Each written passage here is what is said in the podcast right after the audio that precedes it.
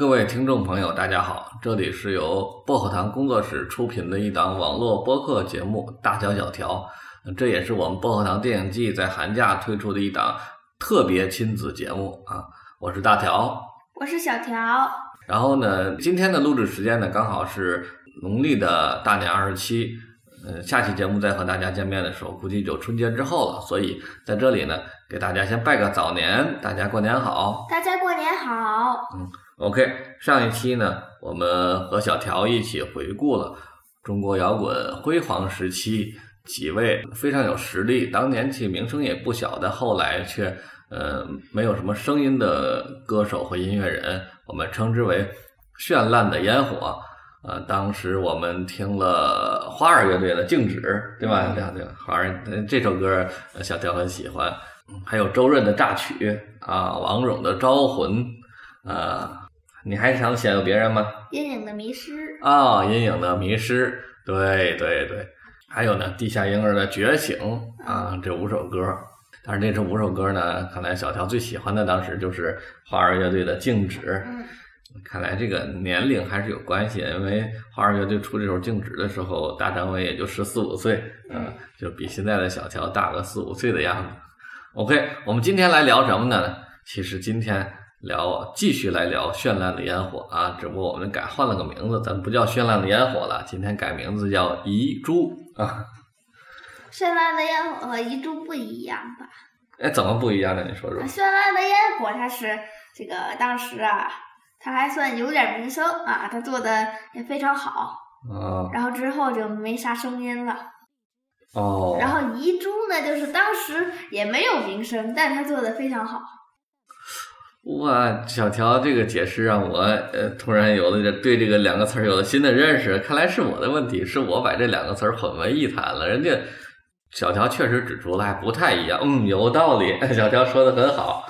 那么可能我们今天做的遗珠呢，可能还真有点符合小条的定义，就是当年呢可能没什么名声，但是可能质量非常好啊，做的我们现在把它捞出来啊啊，称之为遗珠。OK，那我们怎么捞呢？我先跟小条说一个事情啊，什么事情呢？因为我们在第二期的时候不是聊了魔岩三杰，你还记得吧？记得，就是当时呃在中国摇滚盛世的时候，最厉害的公司魔岩公司，它推出的。集中推出的一组摇滚人物叫魔岩三杰啊，这在当时是非常大的一个事情啊。当然，我想说的是，其他公司也眼红了。一看魔岩推出了这三个人物之后啊，火遍大江南北。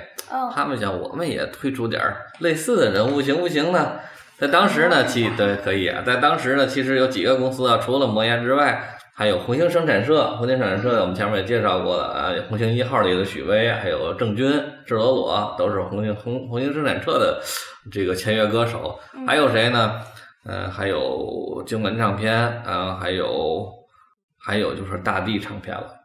啊，就是我们今天要给人介绍的大地唱片。这这这个公司呢，之前就没有和小条介绍过，是吧？为什么呢？是因为。他刚刚进入中国的时候，他签约的一批一批歌手都不是玩摇滚的。哦。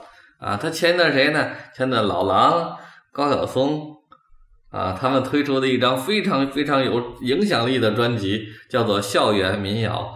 哇。啊，那是大地公司做的。他们一开始啊，主推的是民谣类的歌曲。哦。签约了包括潘劲东啊，包括老狼啊，包括艾敬啊这一批歌手啊。所以说当当时呢也算是很有眼光啊，也确实通过校园民谣这个事情呢，第一也挣到了钱，第二也收获了名声啊。大地公司的老板呢叫刘卓辉，是 Beyond 乐队的词人，填词的人。他那首著名的《大地》就是刘卓辉作词的啊。哦，那刚才说接着说，他也很羡慕啊，对，他也羡慕。哎，你看魔岩出了三杰，咱大地也整三个行不？啊。然后后来，他们就终于非常有野心的，在一九九五年的时候，推出了一个叫“大地现代音乐群”的这么一个概念，啊，也一下推出三个人三张专辑，啊，当时也是海报铺天盖地，啊，这音响店里到处都有，杂志上也有采访啊，也有相关的一些宣传吧。嗯。所以我当时也第一时间把这三盘磁带都买到手。这三盘磁带是什么呢？就是丁薇的《断翅的蝴蝶》，呃，沉浸的雾气里的昆虫和金武林的《失乐园》。我第一时间是当时都听了这三三张专辑的，当时也觉得确实有野野心，因为这三张专辑和我们之前听过的呃中国摇滚的专辑都不太一样，确实有潜力成为新的经典。但是现实就是呢，这三张专辑推出之后，市场反应极差啊，没卖出多少这盘磁带那阵儿啊，只有磁带呢，他们都没有 CD。嗯，让这三个人就迅速的被历史遗忘了，那成为遗珠。所以我们今天给大家推荐的第一首歌，就来自于《沉浸雾气里的昆虫》中的主打歌《雾气里的昆虫》啊。我们让小条先听一听这首《雾气里的昆虫》。好。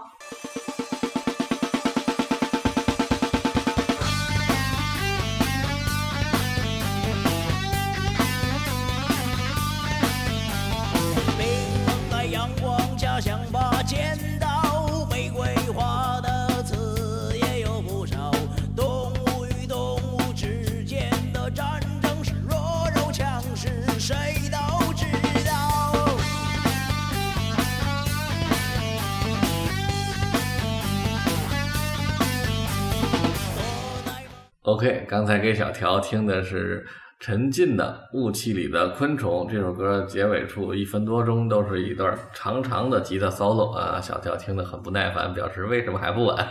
话说芭比呀，嗯，就是大地推出的那三个人，陈进、丁薇、金武林，对。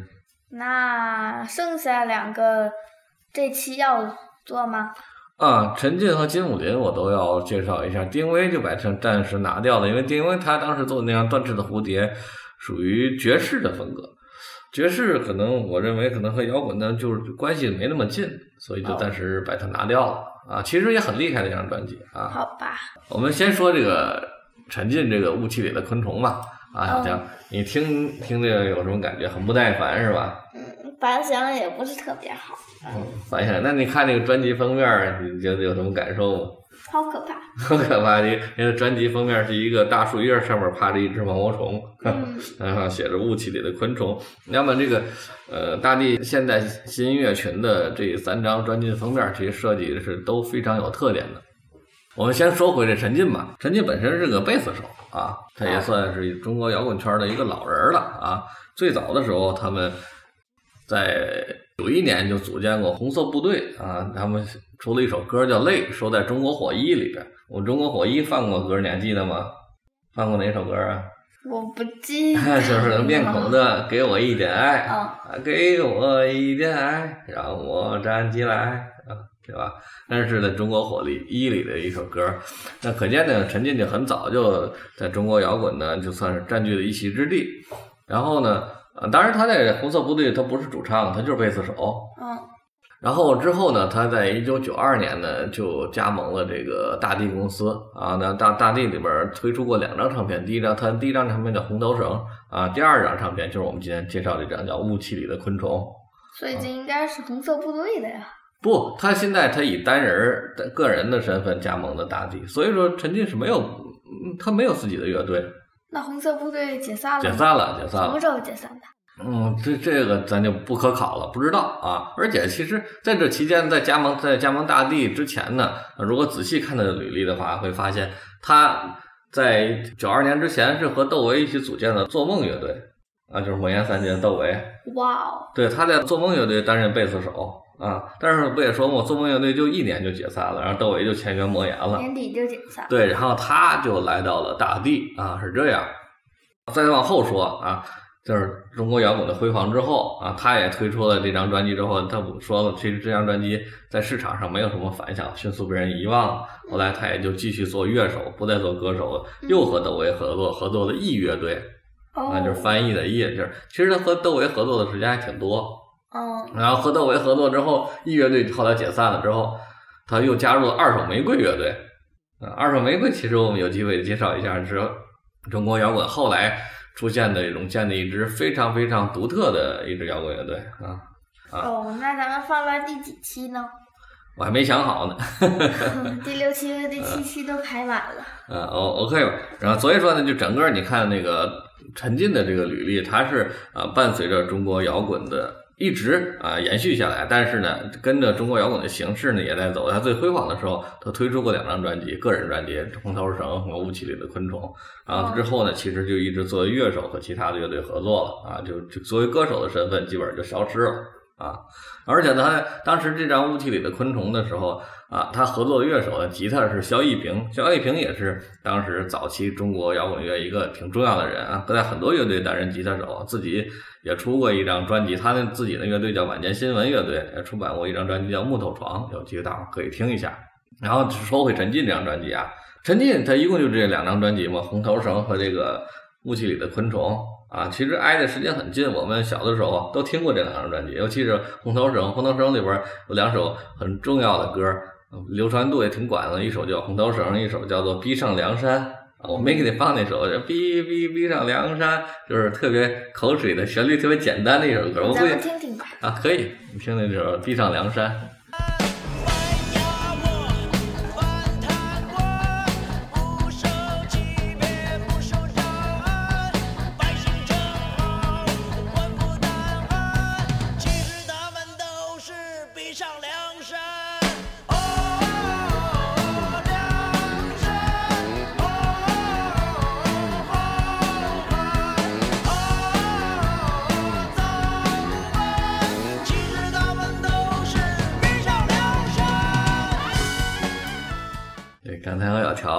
听了一下他的《逼上梁山》啊，怎么样？你觉得《逼上梁山》比《雾气里昆虫》好吧？嗯，好一点。我猜到了，因为我们年轻的时候，对对也会哼哼哈，好汉，别看其实他们都是逼上梁山。对，但是这首歌呢，就是它可能旋律很上口，那歌词其实现在看看挺傻的，就是它的艺术价值的没有那么高。如果陈进他只只出过。那红头绳的一张专辑的话，我是不会把它列成遗珠的啊。它就是因为有雾气里的昆虫这张专辑，它才进入了这个遗珠的行列。因为这张专辑呢，它采用的是当时很少见的后朋克的这种音乐的风格。刚才说了，地下婴儿的朋克风格都还是九八年吧才出来的，这张专辑是九五年的呀。它九五年已经开始在做后朋的风格了。所以说，整个音乐理念在当时确实超前，所以在当时市场上不被接受也是很正常。像现在市场上大多数乐队都是后朋乐队了，什么像重塑啊，像这种奥赛的很多很多这种从后朋，简直是现在是音乐的主流。嗯，所以这就是你如果太超前的话，领先别人太多的话，那么别人就不认可你，认为你这种音乐风格它不太正常，或不非常另类，不太容易被主流接受。所以当时的这个。反响就特别不好，所以陈进就彻底的消失了，成为了一个遗珠啊！这也是呃非常可惜的地方啊。我还没打分呢。啊，你你可以打打分吗？嗯，我想想，这首歌我打八十八分。啊，OK，记着啊，第一首歌陈进的《雾气里的昆虫》，嗯，小跳打了八十八分。顺便我把那首《逼上梁山》也打个分。可以。那首歌我打。我打九十三分，九十三分啊！逼上梁山九十三分，OK 啊！我们今天陈进就接过去，我们第二首歌来听，继续听大地现代新音乐群里边另外一位歌手金武林，他这张专辑呢有个非常有趣的名字，叫做《严肃音乐一失乐园》，那很长的名字啊。长吗？呃，不是不不长吗？而且他那个整个专辑那封面啊设计也特别的有意思。我看看，我看看。啊，嗯，小乔来看一看，这是他的专辑的封面你看，这是写着严肃音乐，写着一，左边是失乐园，右边是金武林。哦。然后这是一个金武林的头像。他死了。他死了。也不见是死，头头上有个光圈，也许也许是神仙的，是吧？是天使。啊，也许是天使，反正你可见金武林他就是非常的不走寻常路的一个人，从这专辑封面就能看出来，这一定是一个很怪的歌手。啊，事实上，他这张专辑呢，我们认为是国内非常非常少见的的一种实验音乐的专辑。我们来先听一首歌吧，听完这首歌再说。这首歌叫做 PM 十一冒号三十鸟，也就是晚上十一点半的鸟。不是下午十一点半。下午十一点半就是晚上十一点半的。哦。哇。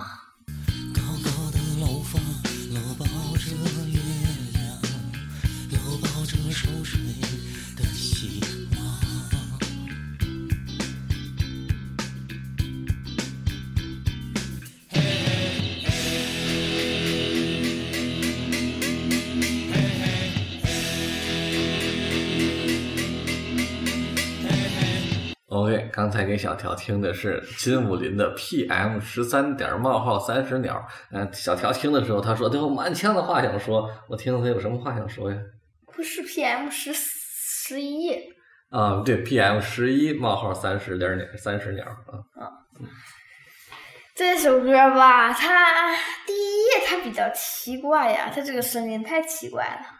嗯，对，声音奇怪，它是呃用效果器处理过，处理成那种类似于喇叭出来那种挺低沉的，又好像很遥远的那种声音，是吧？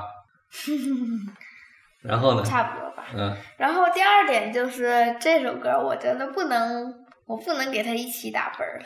为什么？因为要是一起打分的话，它这个如果一起打分，它就它就是一般的。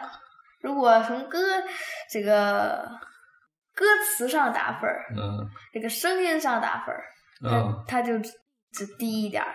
哦。如果从音乐上打分，它就高一点儿。哦，就不能和前面那个陈进那做比较了，甚至不能和那逼上梁山做比较，是吧？对。对啊，单独单单单独评价，明白你意思了啊。这首歌的歌词，它可能虽然我不太懂，嗯，但是它这个唱的方法，我只能给，我只能给七十八分。嗯，就是之前没听过这个这样唱歌的，是吧？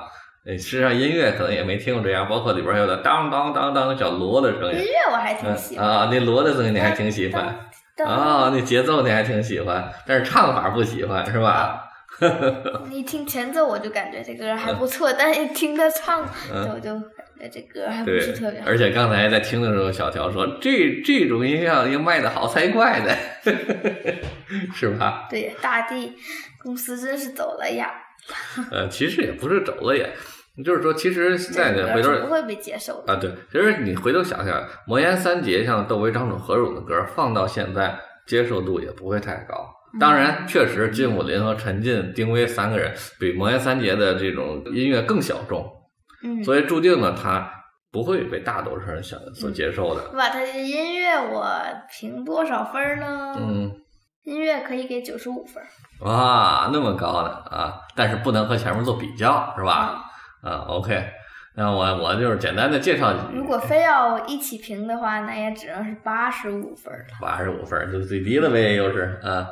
OK，我就是简简单介绍一下。你还记得福禄寿吗？福禄寿记得呀。对啊，就是中国这个摇滚乐坛呢，其实有几个这种正经科班出身的音乐人，包括前面就是福禄寿是中央音乐学院的，嗯，然后汪峰是中央音乐学院的，那是要报家街的人都是中央音乐学院的，嗯。还有谁呢？还有我们那那期听过的《烽火扬州路》，嗯，《烽火扬州路》里的那个轮，哎，对，轮回乐队，大部分人都是解放军艺术学院的，主唱吴彤是中央民族学院的，哦，民族大学的，啊，这都是科班出身的。那么今天我们听的这个金武林，这个人是哪儿的呢？是上海音乐学院的，上海音乐学对，上海音乐学院作曲系毕业的一个也非常好的一个学校。但是这个学校可能出这种独立性的。音乐人才不多，他更多的是进出来就是在体制内的去做这种，呃，就就是做制作人之类的。他是怎么回事？他算比较异类，其实他没有毕业，他没毕业啊，辍学了。对，肄业叫做对，就是辍学了。对，你说的对，上到一半不上了，不上了。对，不咱这个咱不是说过吗？你看咱们前面介绍的郑钧、张楚、许巍啊，来自三西安的这三位歌手，嗯。都是辍学的，大学辍学。我怎么发现好多这种各个行业厉害的人，要不就小学辍学，中学辍学，大学辍学的各种。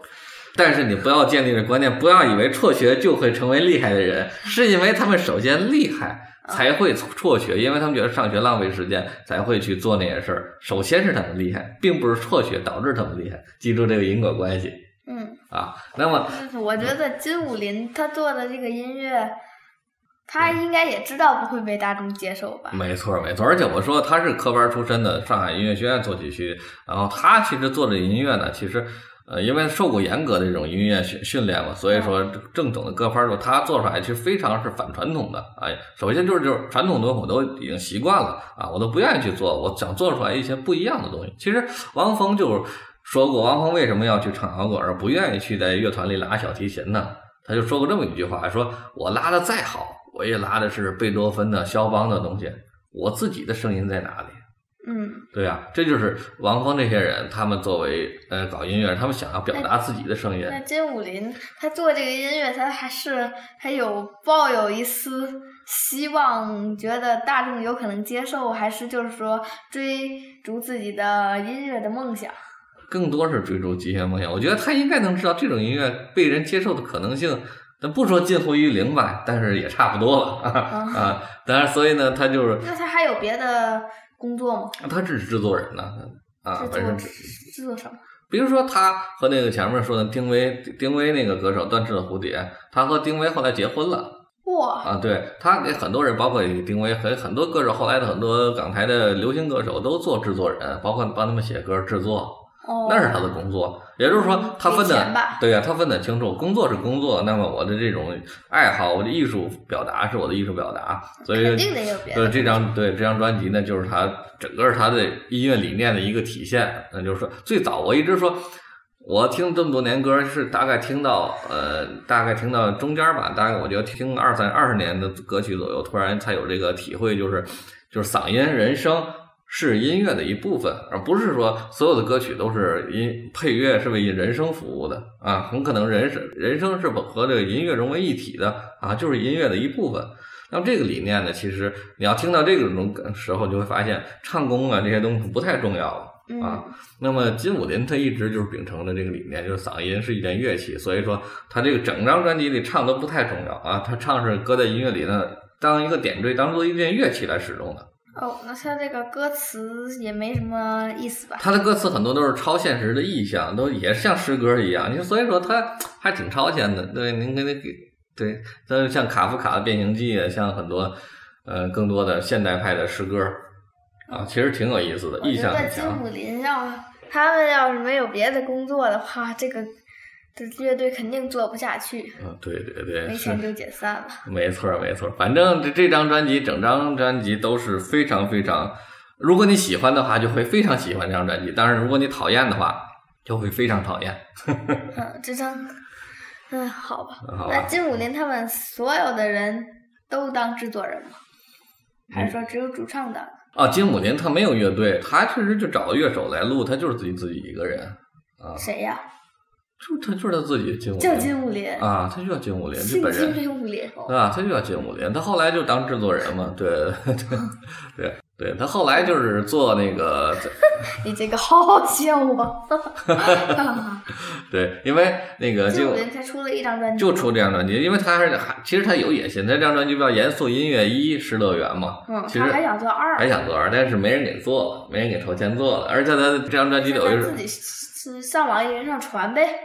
而且金武林这这张专辑里边有一首歌叫《还阳》嘛，啊，他说唱的就是妈妈快把我给生下来，所以很多人不是说说金武林的什么时候你给第二张再生下来，严肃音乐二嘛，其实还是有喜欢他的音乐的人啊，但是确实比较少啊，而且这个人物也确实太小众了，大部分听中国摇滚的人，即使你了解像我们介绍的王蓉，那很难去知道还有一个人叫金武林，这个人就昙花一现，就在那个时候出版这一张专辑，再也没出现过。哦，除了那他那首这张专辑叫什么？那就刚才说了，严肃音乐一失乐园那是有《失乐园》这首歌吗？有啊，那怎么样？它失乐园是一首音乐演奏曲，也很好啊。对太惨了，对，因为我没给你放这首歌原因就是它没有没有唱，基本上啊，就是里边一些人声的呢喃，嗯人声的一些实验啊，大编制的弦乐的编配啊，就是更像实验音乐了，就没有唱了，压根儿就。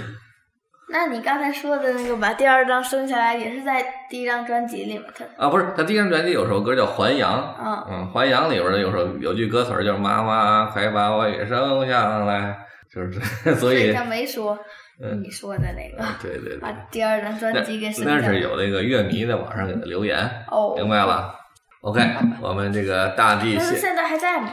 金武林还在啊，还在，那都多少年了？对呀、都多少年了？一九九五年吧，一九九五年，现在都二十六年了，二十六年，比万青出的还出专辑的时间还长啊！他也没什么机会出再出专辑了啊，他现在就在背后当制作人。他为什么不能在网易云上自己传啊？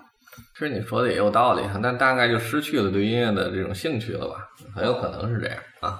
啊，对，关于这个，刚跟我明白小乔为什么这么说，因为我们今天介绍的第五首歌《银舞》啊，就跟这个网易云有关系。我们一会儿再介绍这个事儿。银舞。嗯，对，然后我们来听第三首歌了。啊，大地这个事儿我们就翻篇了啊，不说了。翻篇吧。翻篇了，继续说第三个遗珠。这第三个遗珠呢，我叫做木推瓜乐队啊，这首歌叫做哆嗦哆，也是叫哆嗦哆啊。嗯嗯，来自于一张音乐合集，叫麻音乐。这张音乐合集呃，出版于二零零二年。我们先听歌吧，听完歌了再跟小调说这个事儿。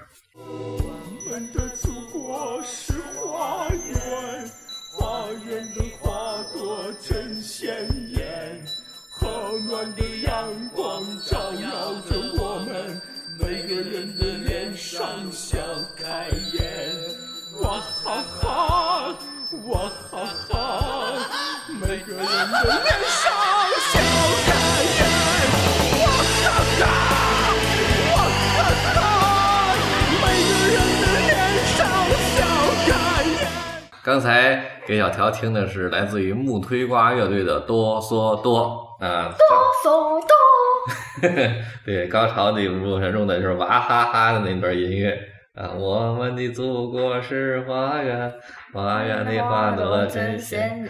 对，但是哇哈哈，哇哈哈。对，但是小乔说听起来是很可怕的，适合给进击的巨人做。啊，对，小乔片头曲，后边配个巨人吃人的动画啊，配巨人吃人给进击巨人做片头曲，这是小乔给这首歌做的评价。前半段就像《植物大战僵尸》的这个玩的时候的背景音乐，哎，也有点像，对对，所以说小乔总结的很对啊，就是带点恐怖的气氛的一首歌。啊，对对，然后其他的还有吗？打打分吗？还要打分吗？打打分，这个可以一起打。啊，可以一起打，那打一打吧。嗯，这首歌呀，还是不错的嘛。九十。前面那首最高是九十三，现在。对，哪首是九十三？逼上梁山。对呀，对呀。那这首我给打，嗯，九十三。点五，点零一，好吧，就比那强强一点点一点，好吧，啊，就是还这首歌小乔还算能接受啊，不至于被吓跑啊。对，因为其实很多人听这首歌，估计第一反应是被吓跑。嗯，啊，对对，简单的聊一下这首歌我能接受啊，聊一下，呃，首先聊一下这张专辑吧，这张专辑叫做《麻音乐》，啊，副标题叫做《被侮辱的姿势》，啊，这张专辑是一个拼盘。麻音乐。不是木推瓜的，不是，是由三个乐队，每个乐队出了三首歌组成的一张专辑。那木推瓜就出了三首歌吗？你先听我说完呢。哦，对，然后这三个乐队分别是美好药店乐队、废墟乐队以及呃以及这个木推瓜乐队。这三支乐队当然。废墟乐队我听说过。啊，对，飞那天在车里边给小乔听了那个废墟乐队的，就是后来周云山单飞之后的那首《北京北京》。北京北京。啊，对，嗯，然后呢？对，但是后来呢？到后来他们自己出专辑了。那么，包括美好药店的小何，小何和这个木推瓜的主唱宋宇哲关系特别好。然后木推瓜这个主唱呢叫宋宇哲，这个乐队是由他组建的。啊，是在两千年成立一支乐队，两千年就成立了一支乐队。然后呢，呃，历经了很多年，其实留下了。其实乐队都主要是在演出嘛，并没有出过专辑啊，留下很多名曲，像刚才听的《哆嗦哆》，还有一更有名的一首叫做《钢铁是怎样没有炼成的》，没有炼成的，对对啊，就这这收录在麻音乐就还有另外啊，一会儿吧啊，行，我给你听一下，钢铁是如何没有炼成的。我们新鲜的小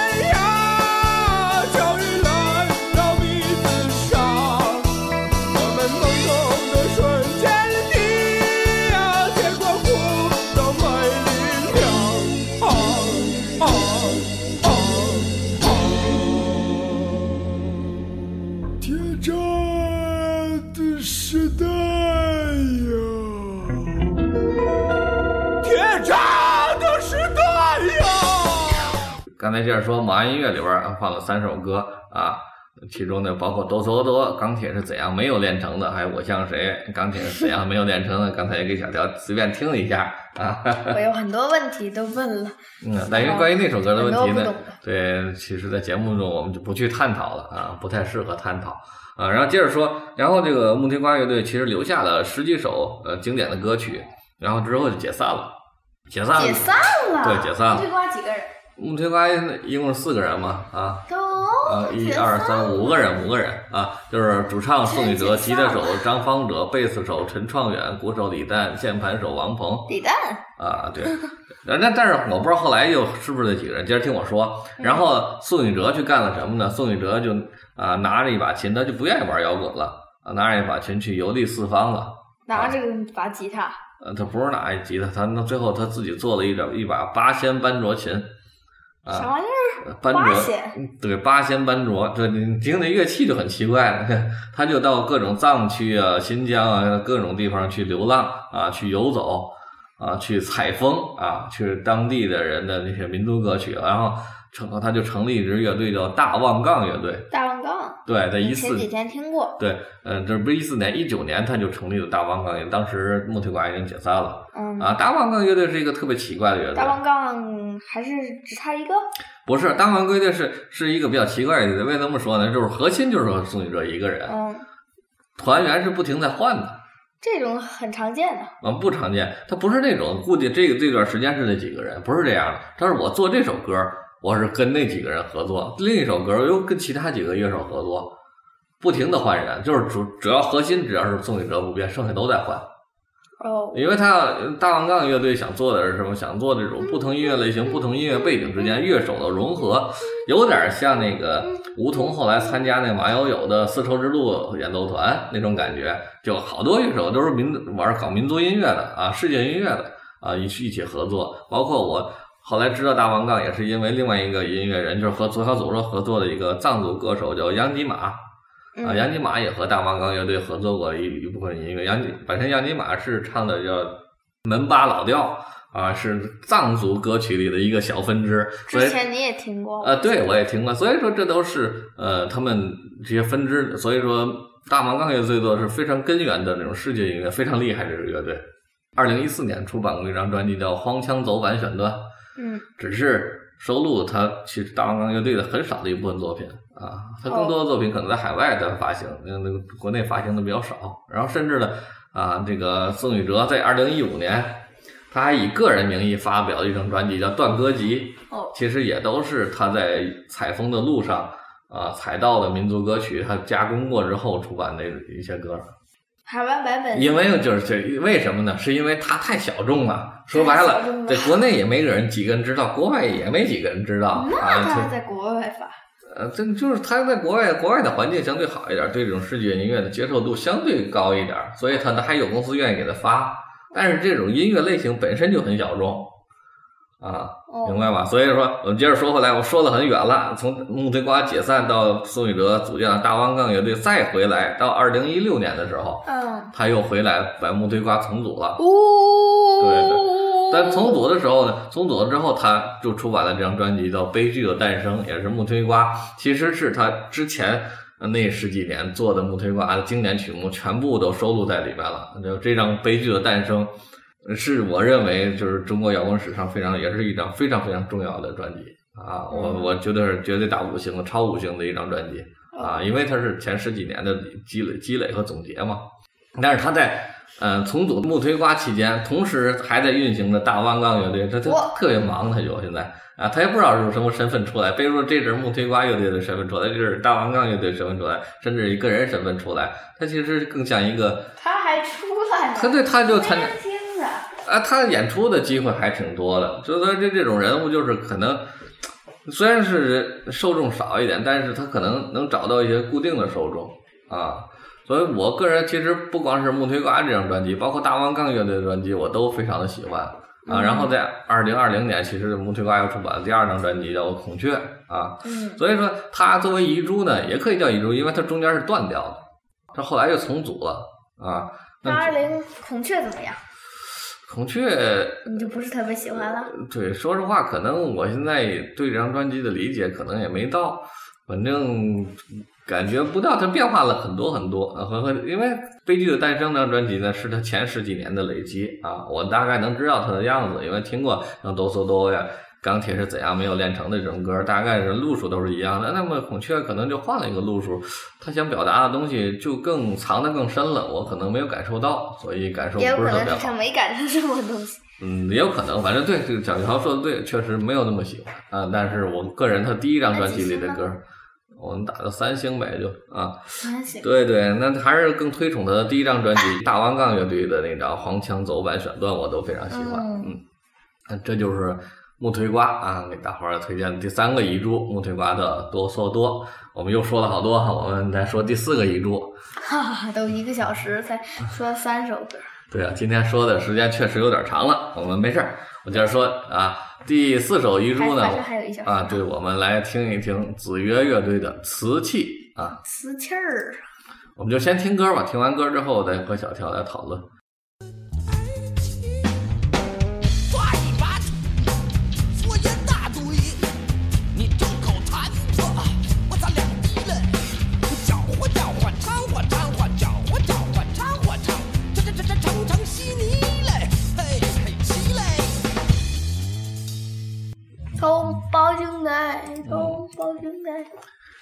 OK，我刚才给小条听的是子曰乐队的《瓷器》，来自于一九九七年子曰乐队的第一张专辑，叫《第一册》。子曰乐对子曰乐队特别有特性啊，他第一张专辑叫《第一册》，第二张专辑第二册，第三张专辑应该叫第三册，但是不叫第三册，但是现在也没出。哈哈哈他要是出的话，他就不叫遗珠了，对吧？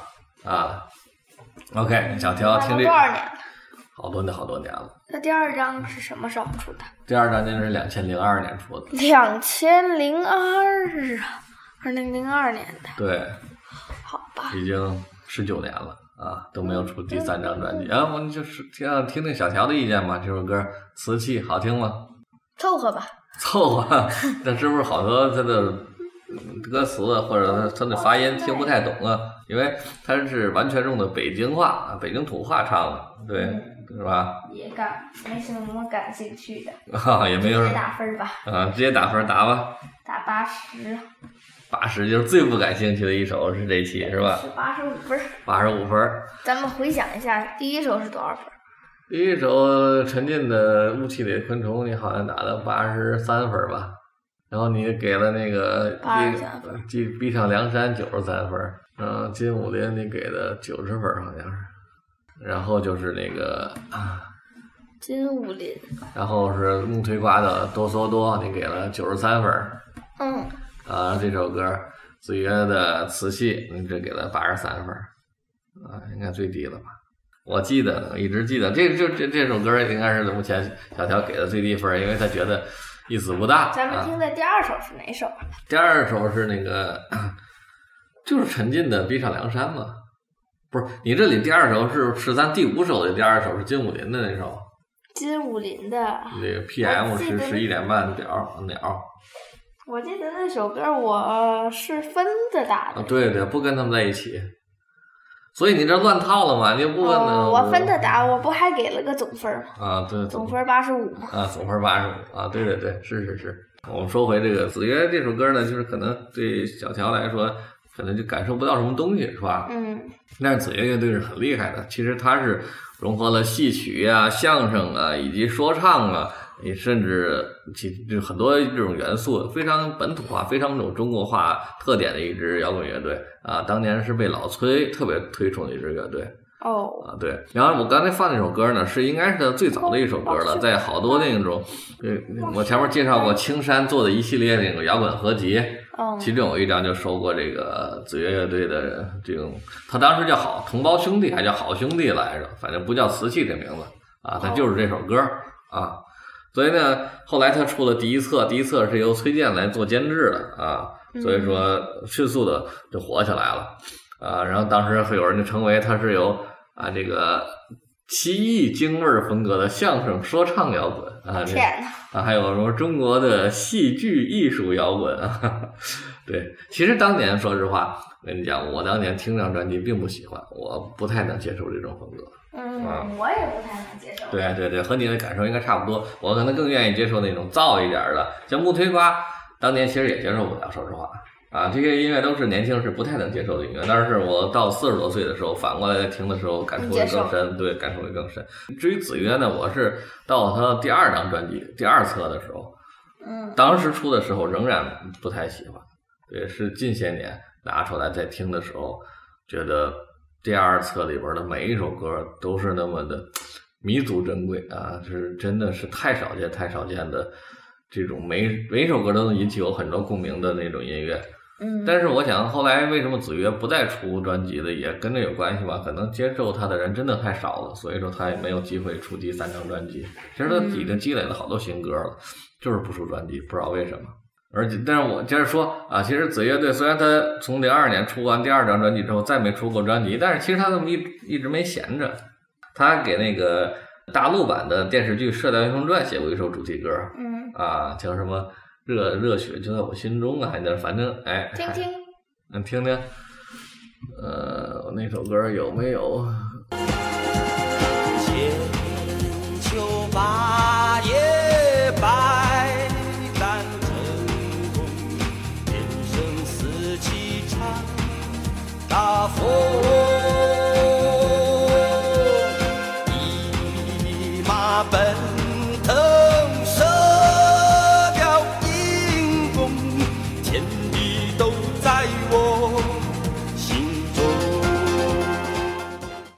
刚才应小乔的要求，又给他放了《射雕英雄传》的主题歌《天地都在我心中》嗯啊。这首歌其实不是秋野写的，但是是秋野唱的。嗯，我给九十五分。对，那从这首歌对能能感受到秋野的唱功其实非常之好。嗯，这个人是综合素质特别高的一个人，也是我非常钦佩的一位摇滚人。呃，我记得是在前些年的某些时候，他到天津搞一个活动，线下活动，然后他居然不是来唱歌，来做座谈会，来大伙儿向向他提问问问题，他来回答问题嗯，啊。然后我还去了，呃，当你问了？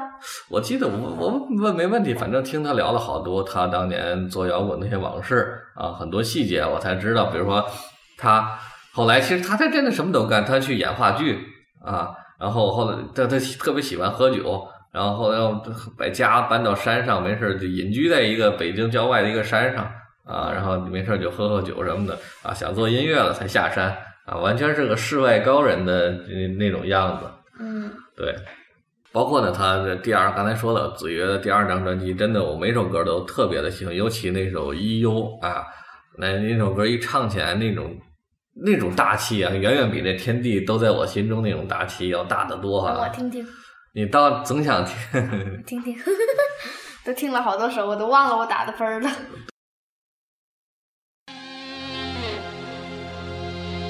我把什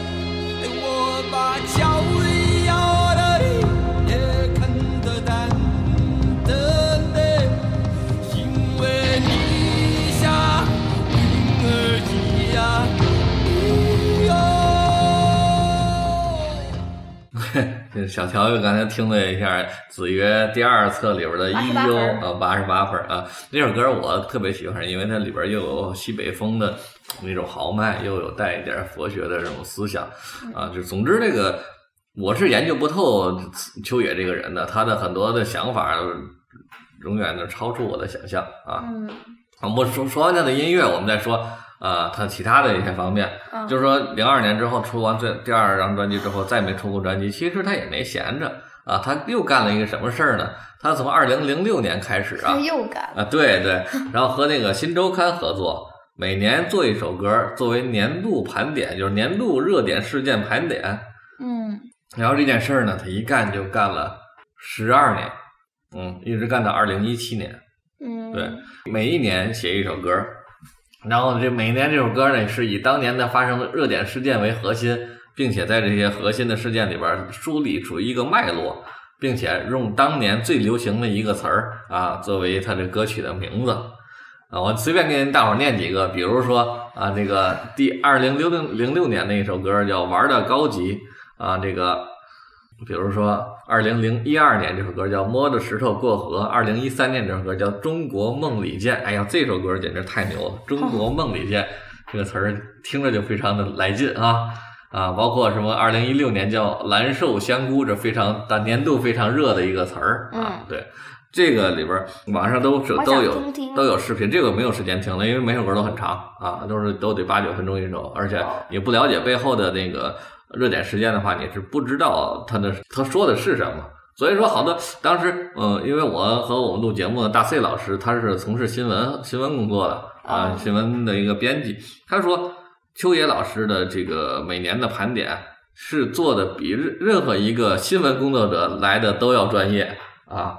就那么简简单单的几句话，八分钟、七八分钟的长度，就涵盖了当年所有的热点事件。这这不是一般人能做出来的。就说秋野每年也得花出一个月的时间来做这首歌，所以但也是费了很多的精力的啊。所以说这也是他近些年的一大成就。只不过现在这些歌在网上也不太好找了。我们看了看不同的网站，可能留有不同的歌曲，大伙儿分着去找吧。我会把这十几年的歌名都贴在我们节目的下面，大伙儿可以听一听。另外一个想说的是，我们刚才放了一共四首歌啊，那个金陈进和金武林都只在 QQ 上有啊，哦，然后多嗦多是在网易云上有。那么子曰这首不知道为什么它的版权在哪里不知道，网易云和子曰和那个 QQ 上都没有版权，嗯，所以都没有。我也不知道大家能去哪里听。所以你怎么听的呢？是我自己的原来的 MP 三啊。哦 OK，最后一首，啊，我们今天的最后一首啊，这首一首歌叫《银舞》啊，这首歌叫《出门》，来自于他二零零二年的个人专辑，也是他个人唯一一张专辑，嗯，又是唯一一张。每个人的一生都是一次远行。我们来听一听这首歌。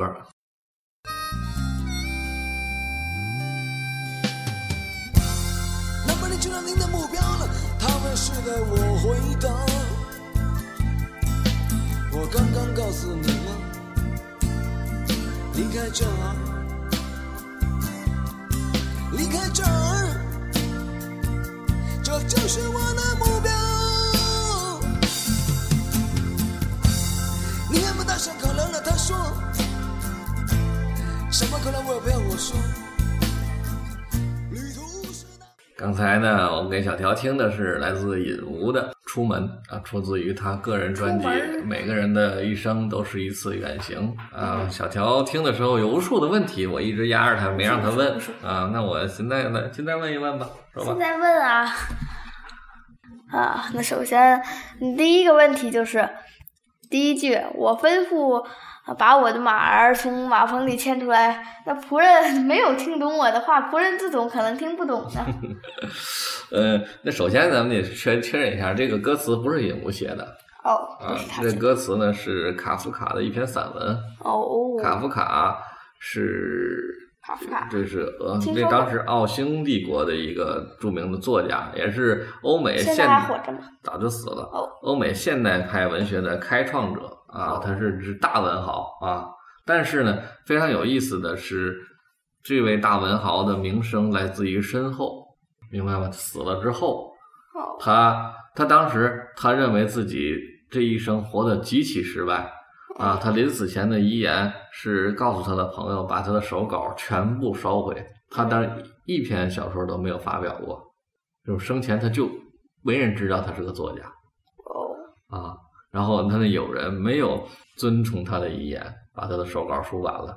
出版了之后，欧美文学界才太惊讶，怎么会有这种作家？发现人家已经死了。而且非常早，我就三十多岁或者四十岁就死了啊！这一生活的特别的压抑，而且一生未娶，就没有结婚。那他是个什么工作？他就是一个银行的小职员儿哦，啊，天天就坐在前面算账了。对，而且那阵儿这银还没有电脑呢，就是拿手纸笔，天天在银行里算账。哦，对对，是生活过得非常的压抑。他一生都没有离开过他那城市，他他是他是维也纳还是布拉格？布拉格我记得好像是哦对，好像是布拉格，突然忘掉他的城市了啊啊，反正就是他那个生活在他的城市，一辈子他也没有离开过，所以他的所有的对远方的向往和一些想象都来自汇聚到他的笔下，成为他的文字啊。你像他最著名的小说《变形记》啊，就写一个人一觉醒来变成一个大甲壳虫虫子，哦，然后就写周围的人对他的反应。其实他也是他内心的一种恐惧啊，一种焦虑啊，一种展现。《变形记》那个，嗯，金武林有首歌就叫《变形记》，就是用的卡夫卡的意象。卡夫卡对全世界，不光是文学家，对音乐人、对电影都有非常大的影响，是一个鼻祖级的一个重量级的文豪啊。哦，那么，那他朋友，你觉得他朋友这个选择他是对的吗？所以这个东西从道德上来讲，它是错的。啊但是你从对世界的影响上来看，它是对的，所以没有办法评价。哦，对，嗯，但是这这首《出门》呢是卡夫卡的一篇散文，他写的就是他要出门的事儿。刚才也问的，对吧？哦他其实他身边他没有仆人，哦，他只是一个生活小职员，他连去出城市都没出过，他很想出去。但他没钱。不光是没钱吧，反正也可能也没钱。应该是他的身份也被拴在那儿，还有很多的就家庭琐事累累赘把他拴在那儿。他就想去流浪，想去进行一个没有尽头的旅程。想我的最大的愿望、最大目标就是离开这儿，离开这儿，再也不想在这儿待着了。哦，所以传达出这样一个非常重要的信息。所以尹武非常厉害，就在于这是一篇散文呢。之前你看，像轮回的烽火扬州路，他是把宋词谱上曲，因为宋词本身原来就有曲，它就是跟歌词有点像。嗯这篇它可是个散文呢，这散文还有刚才给你看到的，你问我说他答的这种东西都都不是歌词，它很难就写写成歌的。然后尹吾就把它谱上了曲，然后唱出来了，而唱的还特别的对对味儿啊，特别对。所以尹吾是一个非常具有天分的人。但是这首歌《出门》，他就表达了那种哦，那仆人为什么没有听懂我的话？因为没有仆人。对，其实就是他想说的就是周围没有人理解他。哦，明白吗？他的他的想象，你想，他生活在那么一个环境里边儿，一个卑微的小职员，写着这么伟大的作品，其实就是像金武林前面一样，我做的音乐和和周围人完全格格不入，金武林还能做出来了，那卡夫卡写出来都发表不了，没有人认可他。哦，那第二个问题，啊他这个说远处传来的号角声，我问他这是什么意思，他说不知道，他什么也没听到，什么也没听到。这个其实都是意思一样，他他能听到号角声，因为他知道他所追追求的东西在远方，哦但是别人不知道。哦，好吧，啊，所以其他的问题也都是都是，如果一路上我得不到东西，我一定会死的。对，他他希望去改变他的生活，得到他想要的东西，但是什么口粮也不能打对对，口粮不重要，对对他来说真的不尽头他需要的是精神上的认可，对，所以是这样一个东西。所以大概这个意向你能了解了嗯啊，所以说我就回来介绍尹吴，尹吴这个人物为什么重要啊？他就出版过一张专辑，在两千零二年。嗯而且我跟他还还有一些渊源，因为他最早呢是被谁发掘的呢？是被高晓松发现的哦啊，那被高晓松发现的。高晓松当年呢，后来就做制作人嗯啊，他就也也想像魔岩三杰一样，搞出一个大的计划来嗯啊，你知道吧？那阵儿大伙儿都有这种这种大的三部曲的情节，野心野心，对对对。然后其实大地现代音乐群失败了，他搞出来一个叫做《麦田红蓝白》系列计划，三张专辑，三个人，分别是谁呢？呃，就是白就是朴树，朴树啊，朴树的《我去两千年他成功了。》，对，蓝是这个叶培的，呃，那叶培没听说。对叶培那张专辑啊，我也忘忘了什么名字了啊，专辑都是高晓松做的。银武的这张专辑叫做《每个人的一生都是一次远行》，但是中间出现了一些问题，导致只出了红那个蓝和白，就是银朴树和叶培，银武这张没有做出来，为什么？流产了，具体原因不明，反正跟高晓松解约了，后来因为我就被就被弄出来了这张专辑，然后就辗转于各个地方，最后在新风音乐出版了，那么引到二零零二年了，因为那个像那叶培的那首，像他们都是两千年出版的，两年叶培怎么样啊？那叶培也不错，叶培是属于民谣嘛，因为干这呃为什么咱在国家里没介绍高晓松？因为高晓松是玩民谣的嘛，他和摇滚不太一样。火吗？火呀，挺火的。民谣相对来说比摇滚更受欢迎。哦，朴树和叶培都挺火。都挺火。朴树其实已经是算摇滚了，但是呃，朴叶培啊基本上是民谣。对。那咱们什么时候能介绍一下朴树吧？可以，可以，未来可以介绍一下，说《引无引无》，然后这张专辑到了新风音乐，最后出版了。出版了之后，就是因为先锋音乐是一个很小的，就是个小公司啊，对，反正就是没什么，也没有什么宣传，然后出版了之后就出版了，然后也也没人问津。然后尹武呢也知道，反正他最后的理想已经达到了，我出版了专辑，就收拾包裹回家了。啊，我没有介绍尹武是干什么的，听了吗？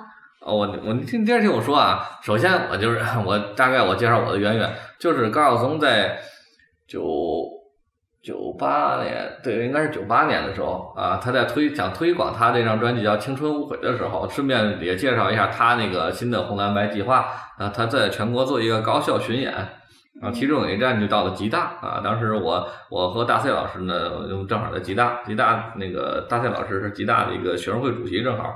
我们有机会和高晓松做一个座谈，啊，对，然后就和听高晓松介绍了好多，他他那他他当时说的原话就是，哎，我操，哥们儿发掘了一个特牛逼的人，写词写歌词比张楚还牛逼，啊，就是说尹武，然后呢，后来就是通过高晓松啊制定了一个这个青春无悔这个计划，你见过高晓松啊？对对，在那次座谈会上，他说过话吗？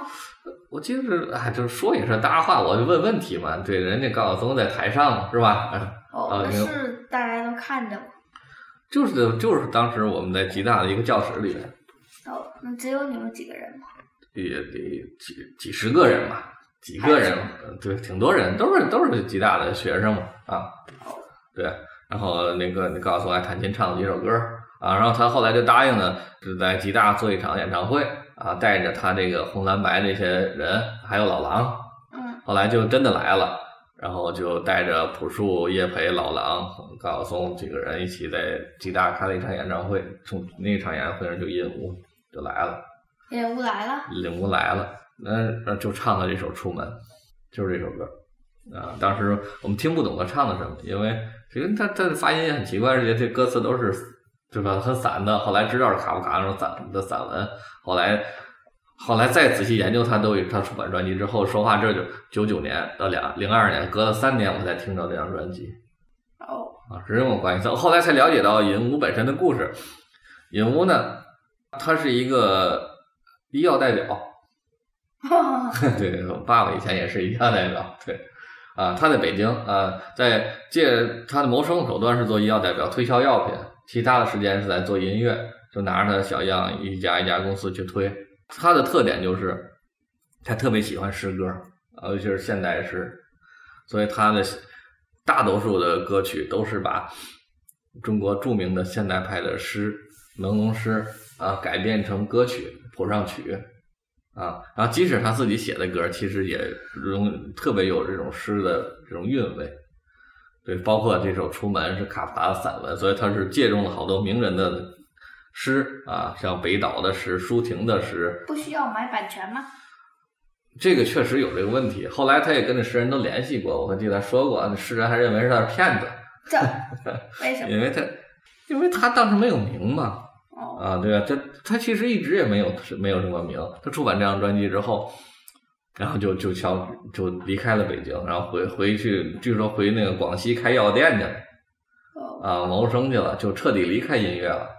然后就离开了这张专辑。这张专辑，但是随着时间的发酵，尤其是就是网上的这种像网易云之类的这种播放软件火了之后，很多人回过头来发现了尹武啊，很多人包括网易云的 CEO 丁磊呀，包括老狼，某你看《出门》这首歌，第一个评论是谁评的？是老狼，这是加威的，这是老狼，这就是老狼本人。老狼本人，对，你知道了吧？明白了，就是说很多人后来又发现了引物，重新发现了引物，他是这歌是老狼发的呀？不是老狼，是老狼写的评论呢。哦，那老狼这是他的评论评论吧？评论，那这为什么有个 V 呢？V 就是表示这个人是是经过认证的人，就是 V，这就是老狼是这这是真的老狼本人，你否则随便人都可以叫老狼，但是只有加 V 这个才是老狼本人哦，啊，明白了。包括那网易网易的 CEO 丁磊啊，也是特别喜欢尹武，也在尹武的歌底下留言啊，所以就很多这种大 V 型的人物都在推尹武，尹武慢慢的其实有了一定的名声，嗯。嗯对，然后这很很被很多人奉为经典啊，因为我也特别喜欢，当年也是耳熟能详这张专辑听的，每首歌都特别喜欢啊。这只有请相信啊，我不相信呐、什么出门个人，哎哎呀，你你笑着流出的泪啊，都每首歌都给我当年带过很多很多，不见得是感动，有很多是触动啊。对，然后接着说，就是像，这这就像一个传奇一样，这个人本来他就成为一个传奇了啊。这大伙儿知道他可能就在广西开个药店，从此离开音乐了。他留下一张这样一个神奇的专辑供我们膜拜啊！嗯但是就是世网络世界就特别有意思，就是因为他太神传奇了，在网易云上太受到了太多关注之后呢，网易云出面联系了尹吾，然后尹吾都不知道自己那么火 啊！有这么多人还在还在关注着我呀，都想不到，说他以为早就大伙儿把这张专辑就忘掉了。哦，啊，然后因为这个原因，网易云也也提供了各种方便，就是说你可以在在南宁啊，你可以制作一个上直直接上传，我们提供的平台，网易云的什么入驻音乐人的计划，嗯啊然后尹吾又复活了，在网上，你知道这他这太神奇的一个事儿。然后从那个二零一八年开始，他就开始上传几首单曲，包括叫《我爱你》《南宁我的家》《或许》二零一八和《抚摸》四首单曲。到火吗？呃，火不火？嗯这个我是觉得他能出的话，就已经太太令人意外了。以为一直以为这个人就不做音乐了，放弃了，没想到他还能这首这四首歌还好吗？这四首歌啊，我认为啊，呃，只有抚摸有他有点他当年作品的意思，前几首歌不如他当年的作品，这也很正常。别忘了他已经离开了快二十年了。哦，但是他只要回来，他慢慢做，他就有可能能达到当年的水准呢。那他现在还做着吗？还做呀，然后一九年通过众筹又出版了一张专辑，叫我承认，虽然只有六首歌，我昨天晚上听了，我觉得还是很好的，有点当年那个意思。虽然他赶不上当年那张专辑，但是已经有意思了嗯啊！甚至二零二零年六月的。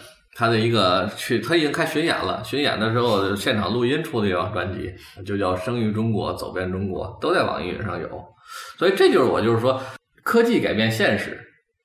我们一个喜欢的歌手，他本来已经成为一个遥远的传说了。